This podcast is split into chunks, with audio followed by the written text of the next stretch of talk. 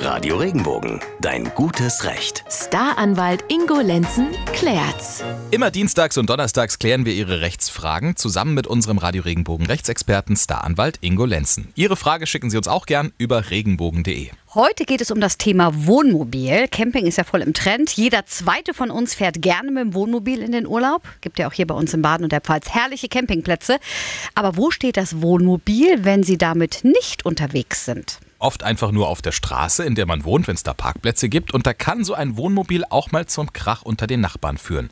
Die Dinger sind nämlich toll zum Verreisen, aber schon auch groß und versperren die Sicht, wenn sie irgendwo auf so einem Parkplatz stehen oder blockieren den vielleicht, wenn sie in einer normalen Straße geparkt sind. Stefan aus Mannheim-Freudenheim hat eine Frage dazu an unseren Radio Regenbogen Rechtsexperten Ingo Lenzen. Darf mein Nachbar sein Wohnmobil dauerhaft in einem Wohngebiet im öffentlichen Parkraum abstellen? Also wenn es ein Wohnmobil ist, was die siebeneinhalb Tonnen nicht überschreitet, sondern ein ganz normales Wohnmobil, dann darf er sein Wohnmobil abstellen, auch dauerhaft. Voraussetzung ist natürlich, dass es da keine Halteverbotsschilder gibt und dass er natürlich mit dem abgestellten Wohnmobil andere Verkehrsteilnehmer nicht behindert. Ist das so? Also behindert er nicht, dann darf er da stehen. Ja, wenn mich das als Nachbar nervt, dass da ständig ein Wohnmobil vorm Haus steht, habe ich einfach Pech gehabt oder was? Dann hast du Pech gehabt, Ach. weil das ist öffentlicher Raum und der ist für jeden nutzbar. Okay, wieder was gelernt. Also, Ihr Wohnmobil darf wie ein Auto auf öffentlichen Parkplätzen parken, wenn die Ausschilderung das erlaubt.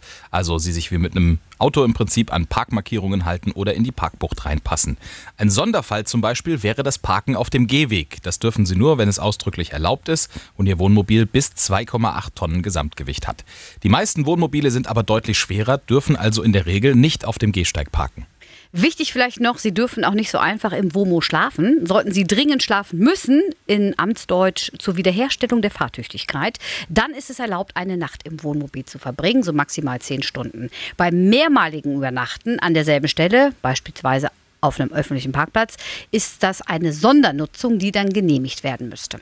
Fragen auch Sie unseren Rechtsexperten Ingo Lenzen zu Ihrem Thema kostenlos über regenbogen.de. Bis zum nächsten Mal. Bleiben Sie im Recht. Wenn dir der Podcast gefallen hat, bewerte ihn bitte auf iTunes und schreib vielleicht einen Kommentar. Das hilft uns sichtbarer zu sein und den Podcast bekannter zu machen. Dankeschön.